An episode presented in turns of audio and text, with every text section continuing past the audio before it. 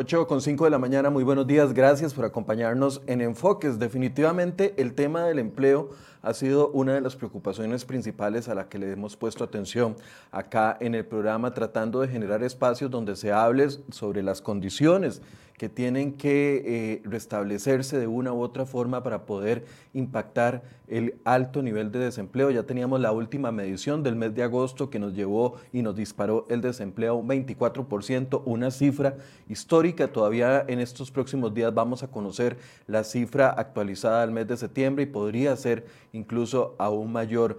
Eh, iniciamos una fase de apertura después de muchas presiones que recibió el gobierno, ya estamos entrando en esa fase de apertura, por lo menos para el mes de septiembre. ¿Cómo analizan los tres o tres de los sectores más importantes generadores de empleo en el país las aperturas que se están anunciando? ¿De qué depende?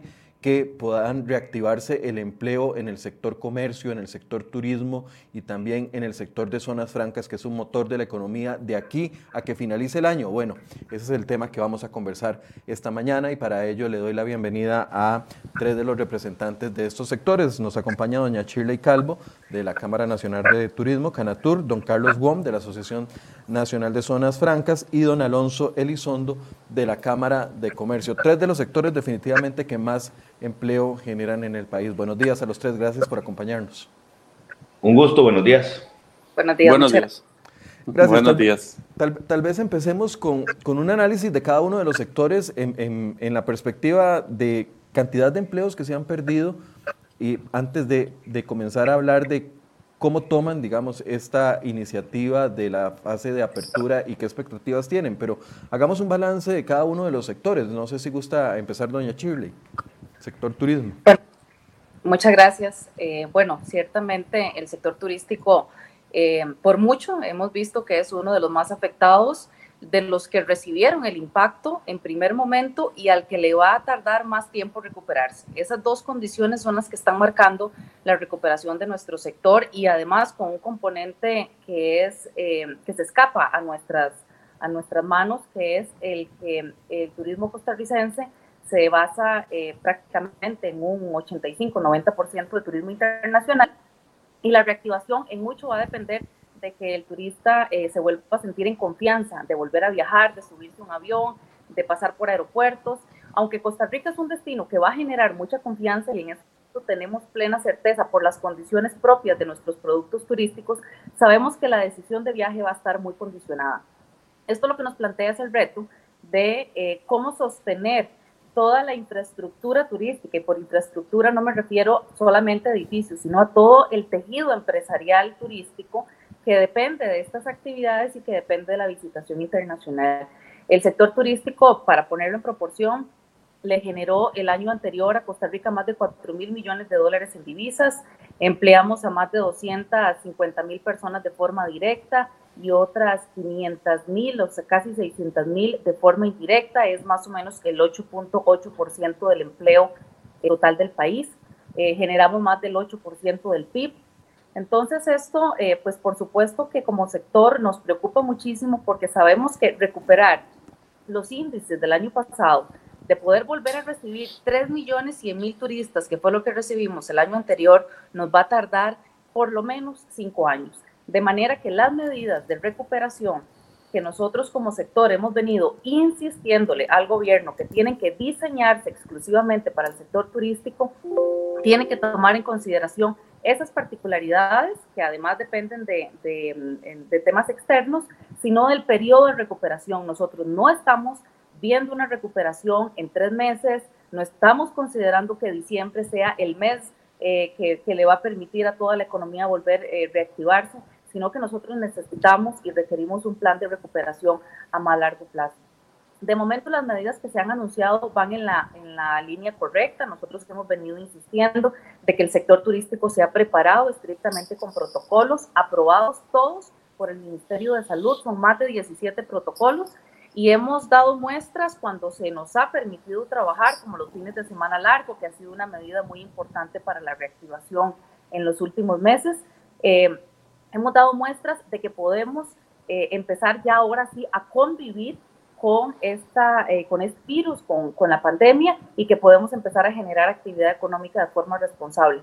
De manera que los vemos positivos, no suficientes. Evidentemente quisiéramos, porque además lo hemos demostrado, poder tener mayores aperturas. Hay algunas medidas que nos siguen pareciendo un poco ilógicas, como los horarios en las playas, como medidas de restricción vehicular.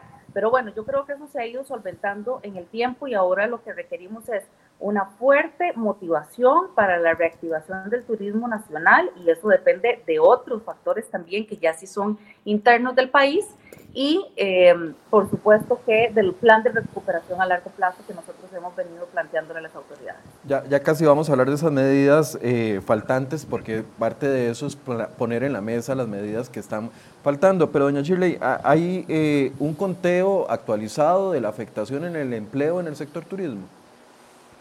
Bueno, vamos a ver, los empleos en el sector turístico son muy diversos. Evidentemente no es eh, como una sola empresa que puede contabilizar cuántos empleados tiene, sino que somos una cadena, eh, un encadenamiento muy grande en donde intervienen este, otras actividades como del sector comercio, como del sector agrícola.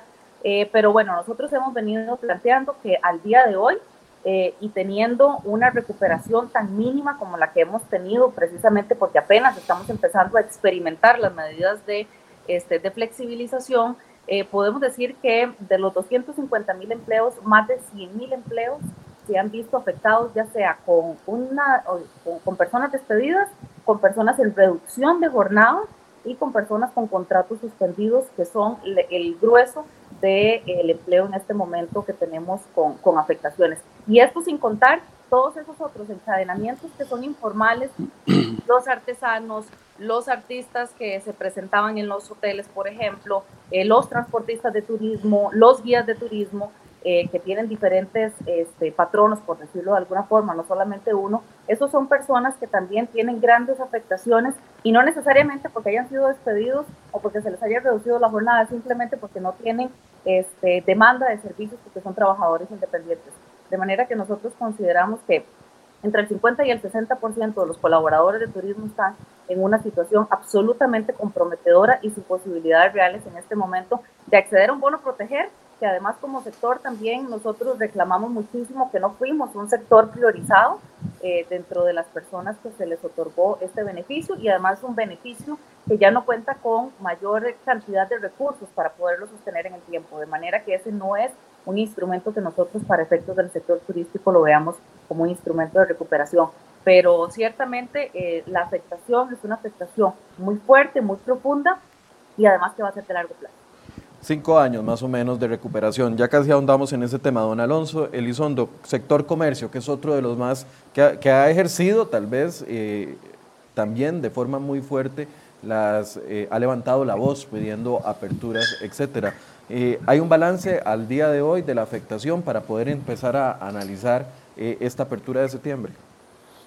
Claro, buenos, buenos días nuevamente y, y gracias por la, por la invitación. Sí, hay alguna información estadística importante que maneja el sector comercial, principalmente en afectación. Miren, nosotros o el sector parte de un, de un empleo eh, en el mes de, iniciando el primer trimestre del año a marzo, iniciando marzo, con casi 356 mil personas este, ocupadas en el sector comercial. De la ocupación del sector comercial eran aproximadamente más de 356 mil personas. Este, la última medición, que es el segundo trimestre del año 2020, hablamos de 279 mil personas este, ocupadas en el sector comercial. Y ya vamos a ver cómo se están distribuyendo esos, eh, esos 75 mil, 77 mil personas que dejaron de trabajar para el sector comercial. Y es que eh, al ser el sector con mayor, em, el mayor empleador del país por las condiciones propias de, cómo funciona el comercio, también es cierto que es un sector muy susceptible y muy sensible a cambios en, en, el entorno económico. Y en este caso, el empleo, porque es intensivo, el, comercio es intensivo en, en, personas, es intensivo en, en, trabajo, en generación de empleo, lo que, lo que nos genera cambios en esto es que rápidamente la pérdida de empleo sea, sea mucha. Hay mucha sensibilidad al cambio de, de medidas y esto va directamente, se refleja directamente más bien en la cantidad de personas trabajando. Entonces, si vamos a ver la afectación, vamos a decir que como pérdidas de empleo, eh, pérdidas generales, estamos hablando de 37 mil eh, despidos o, personas o empleos destruidos en el sector como tal, hay otros 37 mil en suspensión de jornada que entiendo que muchas de esas suspensiones ya empiezan a contabilizarse como desempleo porque ha pasado el tiempo y las personas no están recibiendo un ingreso, ¿verdad? Y hablamos, y si hablamos de reducción de jornadas, hablamos de 67 mil reducciones de jornadas. Ahí estamos hablando que usted, usted suma usted suma eso, estamos hablando que aquí hay más de 135 mil personas que de una u otra forma tienen sus ingresos o, del todo llevados a cero o con una reducción de su jornada laboral.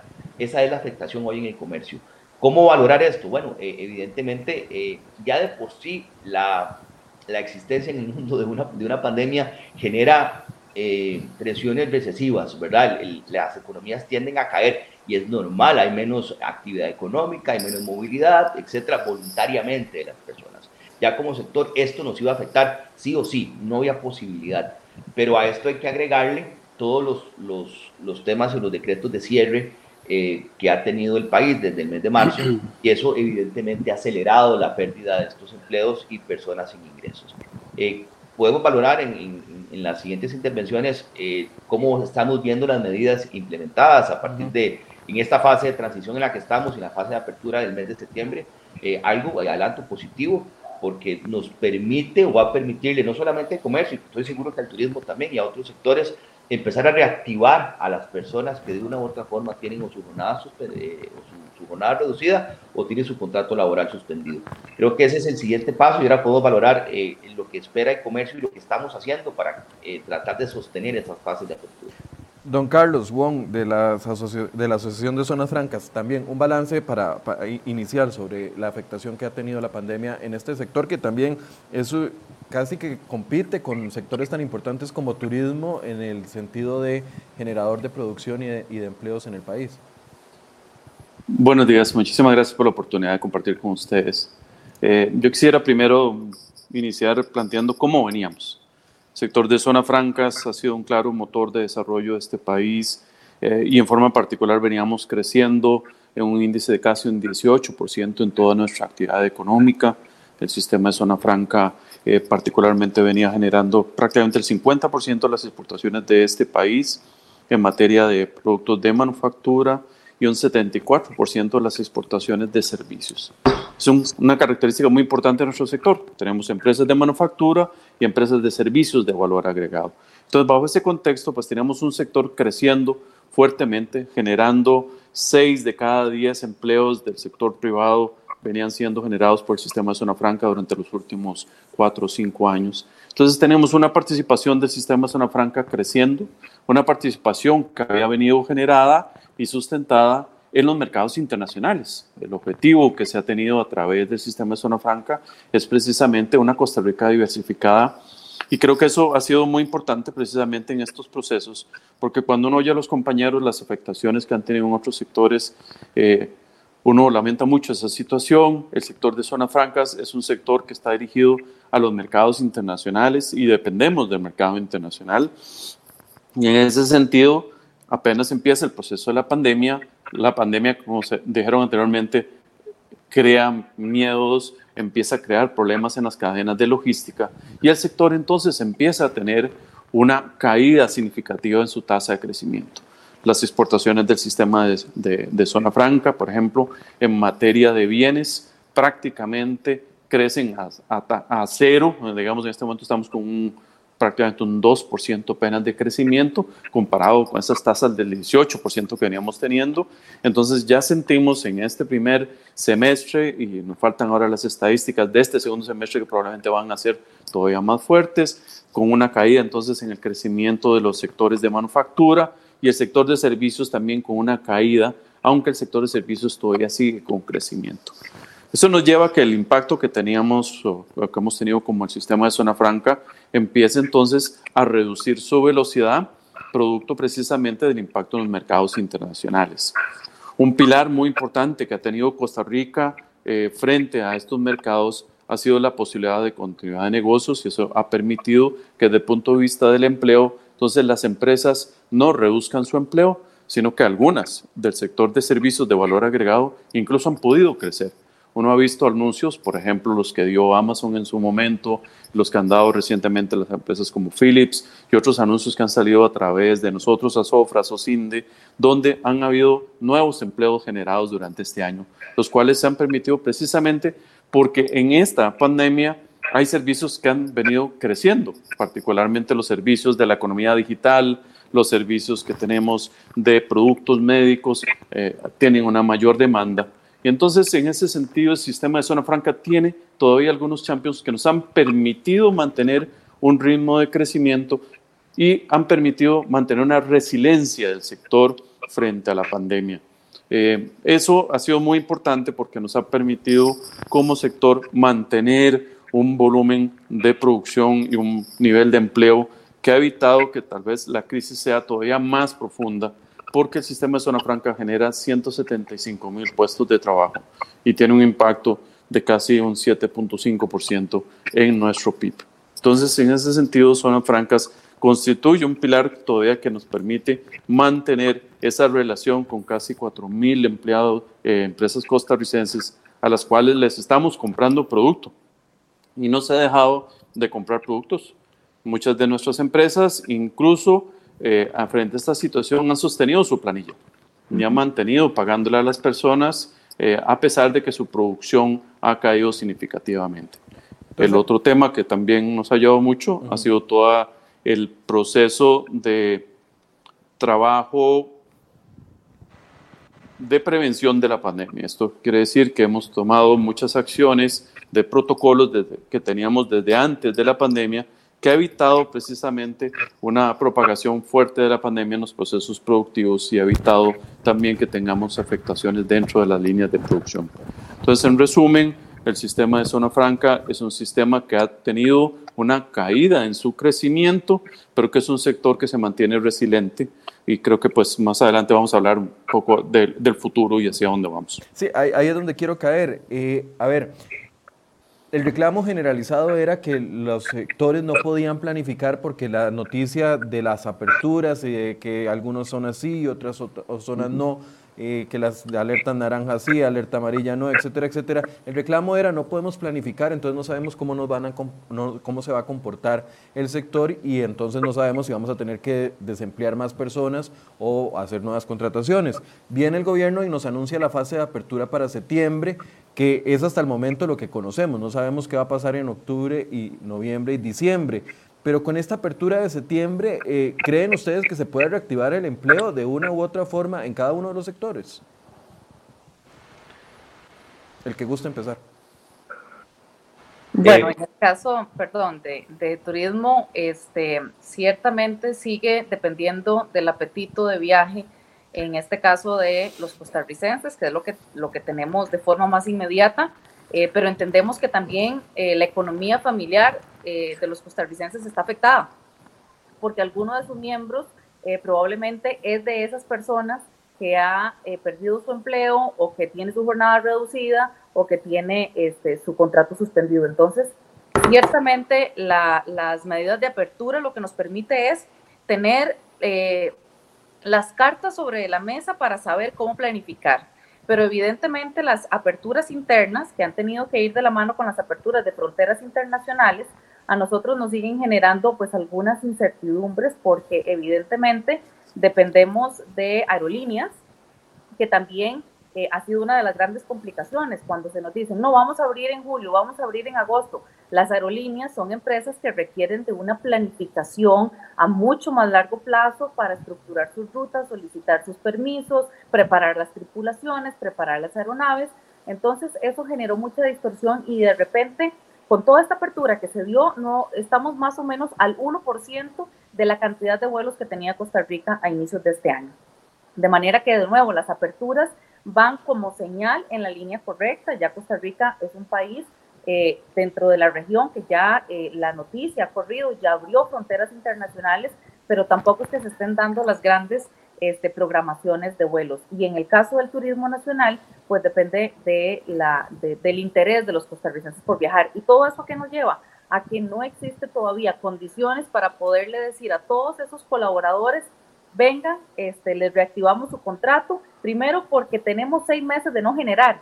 es que no solo a nosotros nos arrancó hace cinco meses la temporada cero, en donde tuvimos que cerrar eh, turismo nacional y turismo internacional, sino que empezamos a acumular cinco meses de no generación de recursos y a intentar reactivar contratos laborales en este momento sin tener em, una posibilidad de, tener un fondo para poder pagar esos salarios, eh, hace prácticamente imposible. Y por eso es que el tema de el, el avanzar a un reconocimiento de nuevas formas de empleo, eh, formales evidentemente, pero es muy importante para el sector turístico como las jornadas eh, flexibles.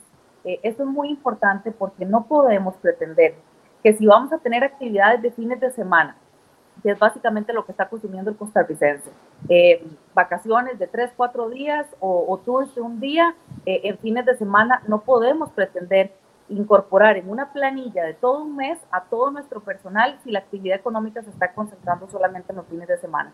Entonces, esas medidas de que se vayan ajustando precisamente eh, las, las nuevas formas de empleo lo que le va a permitir al turismo tal vez empezar a incorporar de forma paulatina y de forma temporal o por periodos muy específicos de tiempo la recuperación y la reactivación de los contratos laborales. Para, para el sector turismo, doña Shirley, entonces no es suficiente que, que anuncien fases eh, de apertura con un mes de antelación, necesitan por lo menos un, un periodo más amplio para poder proyectarse. Vamos a ver, eh, y más que el tiempo son los recursos. Lo que ocupamos es medidas que apoyen este, eh, la, la, economía, el tejido empresarial. Y eso es lo que hemos venido planteando ya como medidas formales. Eh, necesitamos un, un, apoyo financiero por parte del sistema bancario nacional o con fondos internacionales que sabemos que se están gestionando a través de algunos de los préstamos que están solicitando, precisamente para dos cosas. Uno, para hacer una readecuación de las deudas que ya tiene en cartera el sector turístico, que asciende a más de 750 millones de dólares. Eso es lo que hay en cartera en este momento colocado como crédito solamente de instituciones financieras nacionales.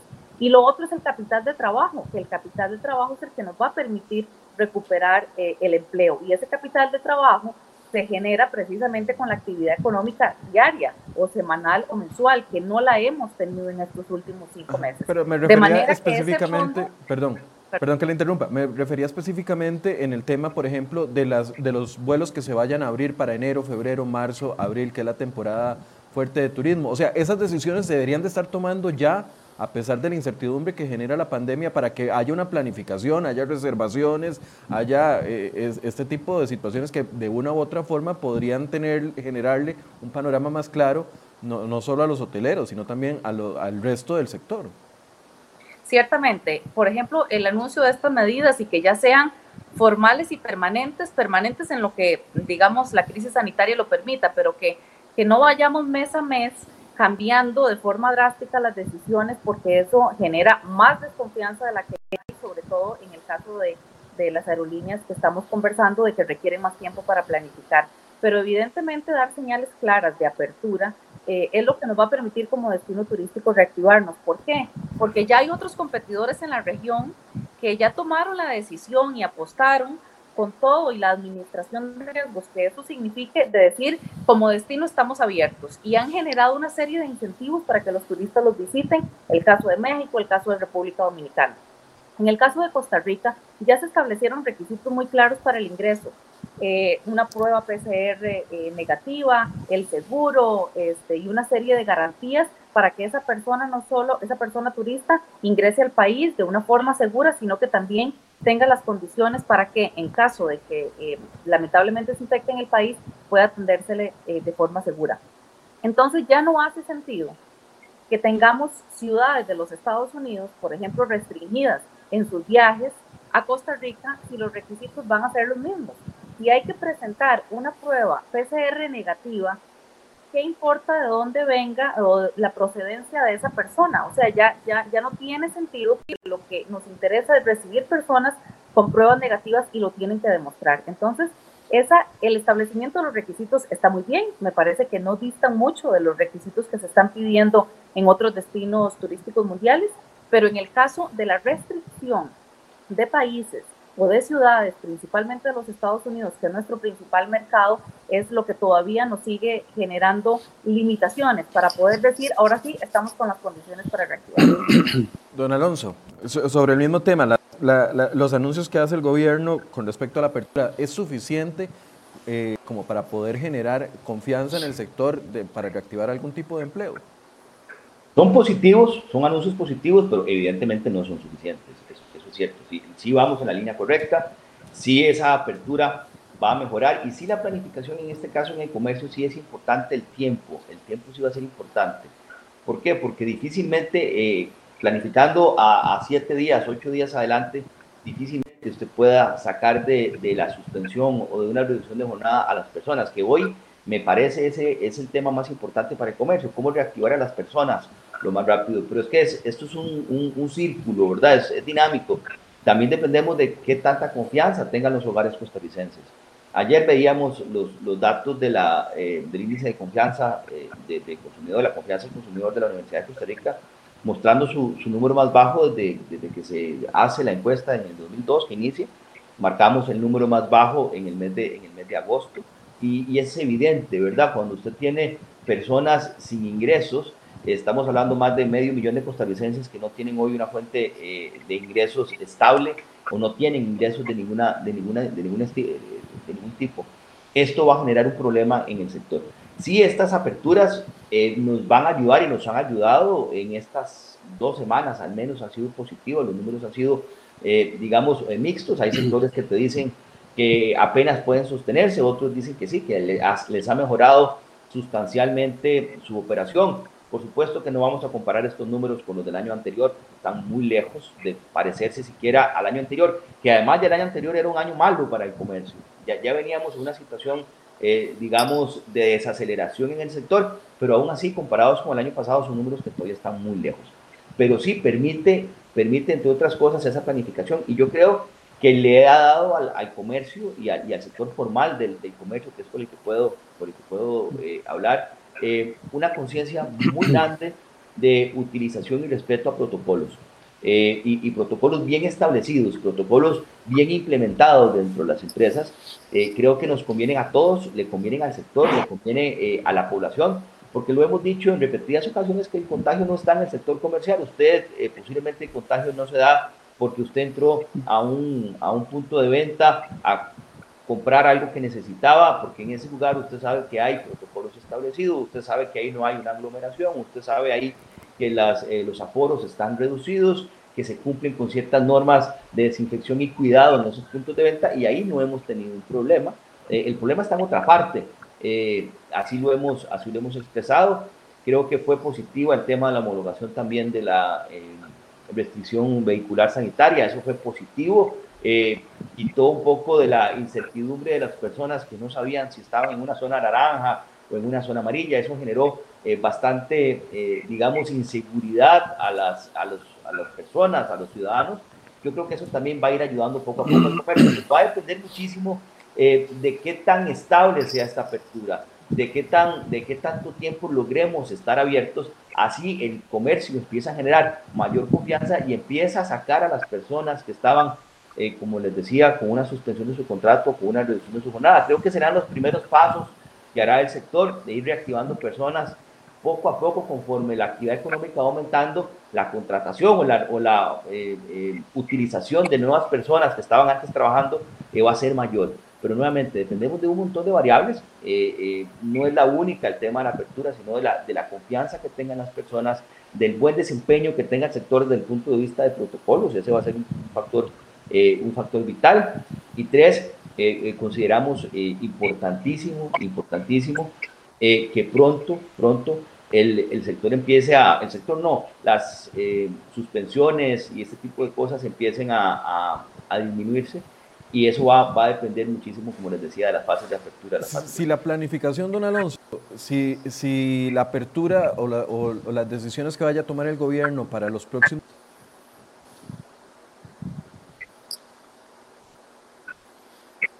de qué va a pasar no solo en septiembre, octubre y en noviembre podría reactivar de alguna forma el empleo, teniendo un panorama más amplio.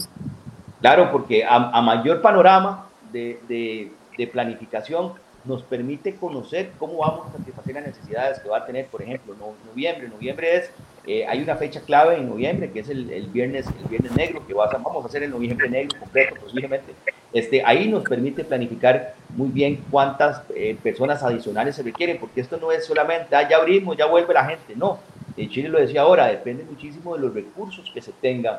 El, el sector viene muy golpeado de tiempo, ahora vienen deudas acumuladas, eh, es muy probable que las empresas tengan eh, mucho que pagar aún, entonces esa reactivación va a ser, va a ser lenta, ¿verdad? Y la velocidad depende del tiempo que pasemos abiertos, sin duda eh, don Carlos. Bueno, nosotros estamos viendo en el mercado internacional cambios muy importantes que se están provocando a raíz de la pandemia. Cuando analizamos los problemas que hubieron con China, los problemas que hubieron en los mercados mundiales, en Europa y Estados Unidos, se empieza a gestar un, un proceso de cambio en los flujos de comercio internacional y particularmente un proceso que se llama el acercamiento de las cadenas globales de valor o nearshoring, que es una palabra en inglés que se ha utilizado para acuñar ese proceso. Entonces, cuando vemos esas oportunidades, entonces empezamos a ver que para los próximos años se van a dar cambios importantes y se van a dar movimientos en los flujos de capital en los mercados internacionales. Frente a ese movimiento, muchos países ya se están preparando. Y tenemos a Panamá que acaba de sacar una nueva ley para atraer este, empresas internacionales, particularmente en el sector de servicios, a Panamá está buscando atraer empresas también de implementos médicos. Colombia está haciendo un ajuste en su estructura de zonas francas. República Dominicana lo está haciendo. México acaba de sacar un paquete nuevo de incentivos. Y países, incluso como Vietnam, están haciendo una reestructuración completa de todo su esquema de incentivos para atraer empresas. Entonces, frente a eso, tenemos oportunidades muy importantes para atraer capital de inversión nuevo a Costa Rica, que podría impactar en nuevo empleo y en nuevo valor agregado a nuestras exportaciones y otros países que se están preparando. Entonces, frente a eso, nosotros lo que venimos planteando es que el sistema de zona franca requiere para continuar creciendo y para continuar siendo competitivos eh, a nivel internacional dos elementos o varios elementos importantes. El primero es la seguridad jurídica. Muchas veces se ha hablado en estos procesos de negociación que está haciendo Costa Rica, medio de la crisis del FMI, de cambiar algunas reglas de juego. Nosotros creemos que la seguridad jurídica es muy importante para todo el sector empresarial de Costa Rica. Y en el caso particular del sistema de zona franca es altamente sensible a ese elemento. Y los otros elementos son muy importantes en materia de competitividad para todo el país. Jornadas flexibles, súper importante para poder entonces ajustarnos a esos cambios que está teniendo el mundo, porque ya las empresas tenemos que ser absolutamente flexibles, tenemos que acomodarnos de una manera más rápida. Entonces, jornadas flexibles es muy importante. El proyecto de Lina para transformar y poder acomodar este recurso que tenemos eh, y poder darle oportunidades a los jóvenes para que puedan entrar a los nuevos sectores que están dando oportunidades de trabajo. Esos son proyectos muy importantes, como lo son otros proyectos que buscan aumentar la productividad del recurso humano en Costa Rica y transformar los sistemas educativos como los proyectos del FES y otros que están en este momento. Es que sí creemos que hay oportunidades muy importantes. El sistema de zona franca se mueve con un espacio de tiempo mucho más lento. Un proyecto de zona franca puede requerir a veces dos años de negociación. Nosotros por eso tenemos que tener reglas claras visualizando periodos más largos de tiempo. Las empresas de zona franca sí están, muchas de ellas, preparando sus instalaciones porque una parte muy importante de las nuevas inversiones nace de las empresas que están en el país. El 70% de los empleos nuevos provienen de reinversión, provienen de empresas que han venido a Costa Rica y han encontrado en Costa Rica un lugar para crecer. De ahí la importancia de cuidar las reglas de juego, de cuidar las condiciones de operatividad. Entonces, sí vemos oportunidades importantes para generar más empleo, más exportaciones, iniciando el año entrante, partiendo de que los mercados internacionales van más adelantados que nosotros en las fases de apertura. Cuando uno ve ya China, lo ve recuperado y uno ve cómo la gente ya anda en las calles como si no hubiera habido pandemia, uno ve en Estados Unidos que es un país que ha continuado con sus procesos de apertura y Europa ya tienen mayor apertura que nosotros. Entonces, en ese sentido, a nosotros como zona franca nos está dando un paso a que las empresas puedan ya empezar a colocar producto en los mercados internacionales. Ahora que don Carlos... ¿Y dónde? perdón. perdón. Termine la idea, por favor. Sí, y donde estas oportunidades del nearshoring nos permitan competir y capturar estas, estas empresas que necesitan volver a trasladarse cerca de los mercados de los Estados Unidos, tenemos oportunidades importantes en el tanto en que nuestras condiciones de competitividad sean mejores que nuestros competidores. Ahora que don Carlos toca el punto, por ejemplo, de las zonas francas y la seguridad jurídica y tener el panorama claro, ¿qué, ¿qué, está faltando en este momento? Y yo sé que estamos hablando muy temprano porque no sabemos cómo se va a comportar el virus en septiembre y en octubre y las proyecciones no son positivas. Sabemos de que vamos a tener más contagios, e incluso con la tasa R que tenemos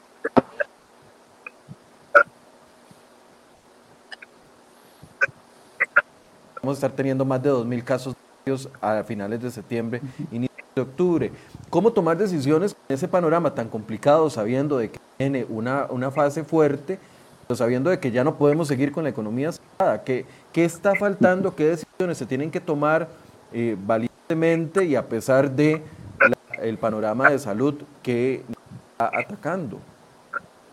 Bueno, yo creo que como empresas en el sector de zona franca tenemos algo muy importante y es proteger y mantener los protocolos de control, eh, tanto en la entrada de los funcionarios, sus medios de transporte, la forma eh, en que ellos están este, trabajando con su distanciamiento social, su uso de mascarillas. Entonces, tenemos que aumentar y, y, crear mayor educación sobre el uso de las medidas de protección. Es un elemento muy importante, como hemos señalado en, en comercio o en turismo, en los lugares donde tenemos producción, tenemos protocolos importantes, pero tenemos que transmitir aún más a la población la necesidad de esas medidas de protección y de una otra forma tenemos que mejorar la infraestructura de tratamiento para las personas porque los casos COVID en, en, cuidados intensivos pueden aumentar y eso hace que nuestra infraestructura eh, esté cada vez más y más limitada. Entonces es importantísimo el esfuerzo como país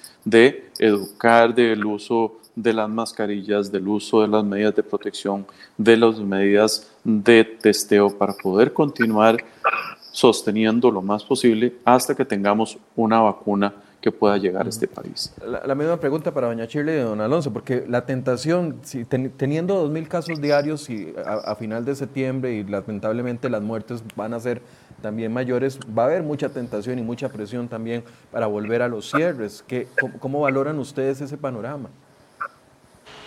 Bueno, en el caso nuestro, eh, igual, como lo decía Carlos, eh, apelamos no solamente al establecimiento y al cumplimiento de los protocolos que ya se han establecido para poder eh, generar las actividades turísticas, pero también ha tenido tanto sentido como ahora el hecho de que todos tenemos que cuidarnos juntos. Aquí hay que apelar a la, efectivamente, a la educación de las personas, al compromiso de eh, mantener también los propios protocolos personales y la responsabilidad individual que nos asiste a cada uno de nosotros precisamente para cuidarnos, para cuidarnos a nosotros, a nuestras familias y a los trabajadores que necesitan mantener las empresas para poder brindar los servicios. Entonces, eso es un componente muy importante. Nosotros entendemos que si, si siguen aumentando la cantidad de casos, pueda existir esa tentación a volver a las épocas, a los momentos de cierre, pero de nuevo, aquí también apelamos a un equilibrio más lógico, más pensado, más estructurado entre las medidas de cierre y las aperturas. Hay actividades que pareciera no tener sentido seguirlas manteniendo cerradas y otras que se han abierto que pareciera no hacer sentido que sean actividades de primera necesidad para que eh, tengan algún grado de flexibilidad. Las que generan actividad económica son la prioridad y sobre esas es sobre las que hay que concentrar no solamente eh, las autoridades de salud, el requerimiento de protocolos, que yo creo que ya prácticamente todas las actividades económicas las tenemos y aprobados por ellos también, sino la vigilancia y el cumplimiento. Y la empresa que no cumple, ahí sí, que venga todo el peso de la ley porque ciertamente hay una responsabilidad. Pero hay otras actividades, por ejemplo, ya se tomó la decisión de no volver al curso lectivo presencial. Eso es una decisión fuerte, es una decisión que tiene Em, digamos, em, pues complicaciones que se van a ver más adelante, implicaciones más a futuro, pero bueno, es una medida que efectivamente lo que pretende es cuidar a, una población que es vulnerable, que son este, los niños y sus familias. Entonces, bueno, ese tipo de medidas son las que se tienen que establecer y no hacer una medida genérica para todos, creyendo que con una medida eh, todo el país se va a meter en cintura y las cosas van a funcionar. Al principio, los primeros meses, había mucha disciplina por la incertidumbre, por el susto, por el nivel de conciencia y responsabilidad, pero ahora hay hambre y ahora hay necesidad de trabajar. Y esa necesidad de trabajar tiene que ir muy de la mano precisamente con las medidas de apertura y que se nos permita a los sectores dar recomendaciones, que no es que nos tengamos que enterar de las medidas en las conferencias de prensa de mediodía, que se nos permita incorporar nuestro criterio técnico y nuestras proyecciones en ese tipo de decisiones es lo que consideramos muy importante. Y tenemos, de nuevo, que aprender a convivir ya con, con el virus entre nosotros, pero sobre todo a reafirmar y reforzar el tema de la responsabilidad individual y el cumplimiento de los, de los protocolos que se nos han impuesto y por supuesto la responsabilidad de las empresas. Don Alonso, la misma pregunta. Es, es el, el, mismo tema. Yo creo que aquí hay que combinar tres cosas. Una, protocolos y protocolos estrictos, eh, eh, no solo en el comercio, en el cumplimiento de ese protocolo, pero sí, sí tiene que ser un cumplimiento y un hacer cumplir estos protocolos de una forma positiva y proactiva. Usted no gana nada ¿verdad? Si a alguien le cuesta eh, poder tener un protocolo establecido porque no tiene la capacidad de poder hacerlo, porque así hay comercios hoy y somos conscientes de que no todos, principalmente los, los que no tienen un nivel de formalidad o de ingresos que le permitan tener otra, otro estilo donde no se cumplen cosas aún hoy, ¿verdad? Hay un trabajo fuerte que hacer, pero es un trabajo de formación y educación, ¿verdad? La parte represiva yo la dejaría en, en, otra etapa si ustedes quieren ponerlo en ese tipo, en ese esquema, pero sí es mucho de, de ayudarle a las personas, de ayudarle a ese pequeño empresario que hoy no sabe cómo hacer las cosas, cómo establecer un protocolo.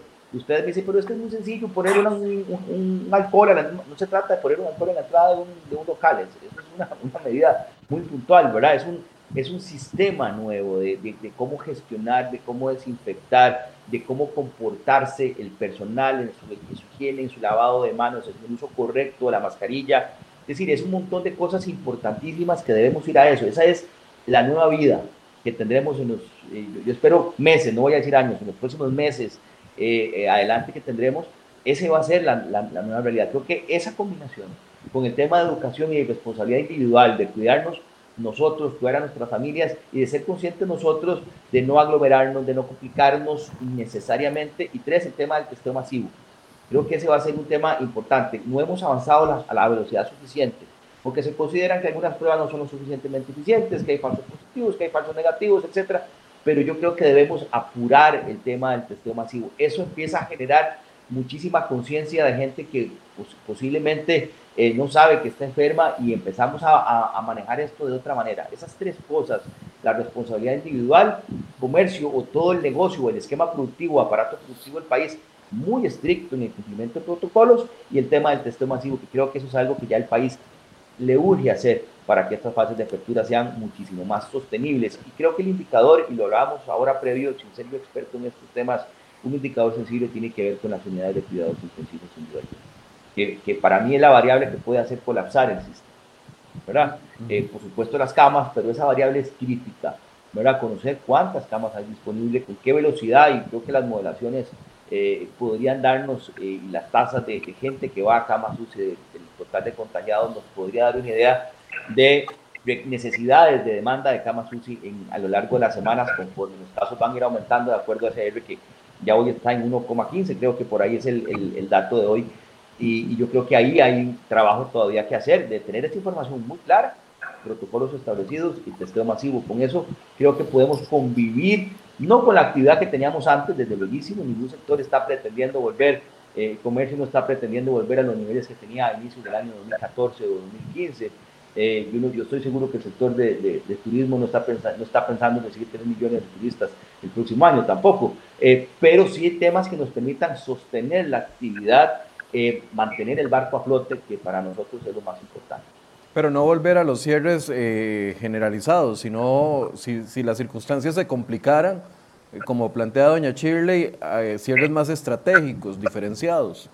Yo creo que esa es, esa es la forma, ¿verdad? el término que hemos acuñado, y, lo ha acuñado un director de la Cámara, es que no es un, no es un no es un martillazo, ¿verdad? Es, tratemos de golpearlos con el cincel, ¿verdad? No, no hagamos un golpe tan, tan profundo a la economía, sino busquemos a dónde podemos encontrar, si tenemos tecnología de, de, rastreo, tenemos otro montón de cosas que podemos implementar, podemos utilizar el láser para llegarle a puntos específicos de calor, puntos complicados de contagio y no, no afectar el, el, el 100% de la, de la, actividad económica del país. Eh, para, ir, para ir concluyendo, ¿qué hace falta, qué medidas hacen falta que no han sido adoptadas hasta el momento y que serían eh, vitales, necesarias eh, en esta etapa del proceso para reactivar el empleo? Yo creo que lo hablábamos, lo hablaba ahora, yo creo que el tema del testeo masivo es un tema importantísimo, el tema de pandemia va a ser un tema importante, pues un tema controlado y bien hecho, no puede ser tampoco a la, a la ligera, pero tiene, tenemos que ir rápido hacia esto, eso es un tema importantísimo. Y yo creo eh, eh, que, que, vienen temas o vendrán temas de apoyo a las empresas importantes, eh, una, una economía que destruye su tejido empresarial, es una economía que no va a poder salir de la situación en la que está, solamente el sector privado genera empleo en el país, el 87%, 86% del empleo en el país lo genera la empresa privada eh, y entender que la empresa privada no son grandes empresas, que el tejido empresarial costarricense no es de grandes empresas, ¿verdad? Esa, ese estigma que existe de grandes empresarios, sí, sí existen grandes empresarios en Costa Rica, pero esa, ese no es Costa Rica. La Costa Rica que, que nos ocupa a todos y vemos es la de pequeños y medianos empresarios, la de micro, microempresarios, la gente que no tiene la capacidad, ni tiene la solvencia, ni la solidez financiera necesaria para sostener 30, 45, 60 días un negocio cerrado.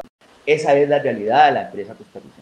¿verdad? La otra es una minoría que existe, que, que, que que existe, buenísimo, ayudan muy bien, pero la realidad es otra del país. ¿verdad? Yo creo que ahí eh, el apoyo a esa pequeña empresa, a esa pequeña eh, eh, emprendimiento para que no desaparezcan, para que se mantengan a flote, para que las condiciones económicas que brinda el Estado o la, realidad económica que a veces son inmersas deberían cambiar. Ya el país debería darse cuenta que, que sin empresa no va a poder subsistir. yo creo que esta pandemia, si algo positivo va a dejar, es que ya el país le quedó clarísimo que el empleo está en las empresas privadas. ¿Verdad? Que el Estado lo que da son condiciones, porque el, empleo, el, Estado no genera empleo, ¿verdad? Genera un mínimo empleo que además está sobre, además tiene una cantidad más bien excesiva de trabajo el, el, sector, el sector público. Creo que esa va a ser la parte positiva y entender que ahí está la clave para que el país salga adelante. Doña Shirley. Bueno, de las medidas que consideramos que este, siguen pendientes de, de generarse, en el caso de turismo, pues hemos, hemos venido siendo muy insistentes en el apoyo a las empresas, generarles mejores condiciones eh, para poder sostenerse, para poder pegar ese brinco, como decimos nosotros, para intentar llegar a lo que antes era una temporada alta, que ahora no consideramos que vaya a ser ninguna temporada alta, pero que es cuando se, se pretende o se considera que va a venir más afluencia de turistas. Esa sobrevivencia que ocupamos para el próximo trimestre se la da a las empresas precisamente el apoyo financiero, la reestructuración de deudas, el capital de trabajo para las empresas, para que pueda tener recursos para hacerle frente a sus obligaciones más inmediatas y sobre todo para el pago de salarios. Y además también un componente muy importante a nivel internacional, que ya eh, pues eso es un tema muy específico de turismo, una fuerte promoción internacional de Costa Rica como un país seguro para venir a visitar este, si se puede decir después de la pandemia, pero hasta durante la pandemia, y poder este, especializar a Costa Rica en nuevos productos turísticos, como por ejemplo personas que puedan venir a hacer su teletrabajo desde acá, que se les puedan generar condiciones de conectividad y tecnológicas que, que vengan precisamente a traer ese nuevo tipo de turista o de persona que visita el país para eh, estar en largas estancias explorar nuevos mercados internacionales, el mercado asiático, el mercado suramericano, no ser tan dependiente solamente de Estados Unidos y de Europa es uno de los retos que tiene el sector turístico y eso depende de mucho estudio, de mucha profundidad, de mucha prospección, de mucha inversión en la imagen de Costa Rica a nivel internacional, y consideramos que ese es un activo que tenemos y uno de los sectores que puede reactivarse de forma más sostenida y que le pueda generar muy buenos réditos al país del sector turístico, porque nuestro patrimonio natural, que es nuestro principal atractivo turístico, y evidentemente la idiosincrasia costarricense están intactas.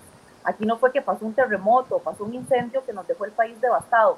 Todas nuestras riquezas naturales están puestas ahí para poder mostrarnos al mundo como un país seguro, pero eso requiere inversión y eso requiere de promoción internacional y eso es una cosa que de momento al menos nosotros no tenemos conocimiento que se estén generando acciones fuertes en ese sentido para atraer a ese turista que pretendemos que venga en diciembre o que venga en enero o que venga en febrero.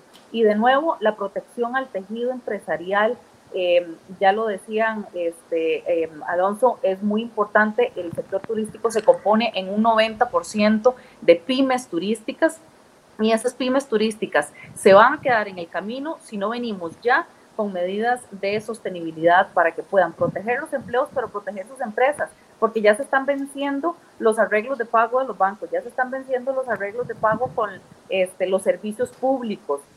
El mejorar las condiciones de los costos fijos de las empresas, eh, servicios como agua, luz, impuestos, ese tipo de cosas hay que entrarles por el fondo porque si no es ahora, no se van a generar eh, acciones contundentes y una empresa que tenga que seguir pagando la base mínima contributiva, que siga em, teniendo que pagar con base en máxima demanda la electricidad que consume, que tenga que seguir consumiendo con las tarifas eh, de agua que se tienen en este momento, no va a haber pequeña y mediana empresa que pueda eh, mantenerse con esas estructuras de costos. Entonces a la estructura de costos hay que entrarle y a la promoción internacional también. Don Carlos.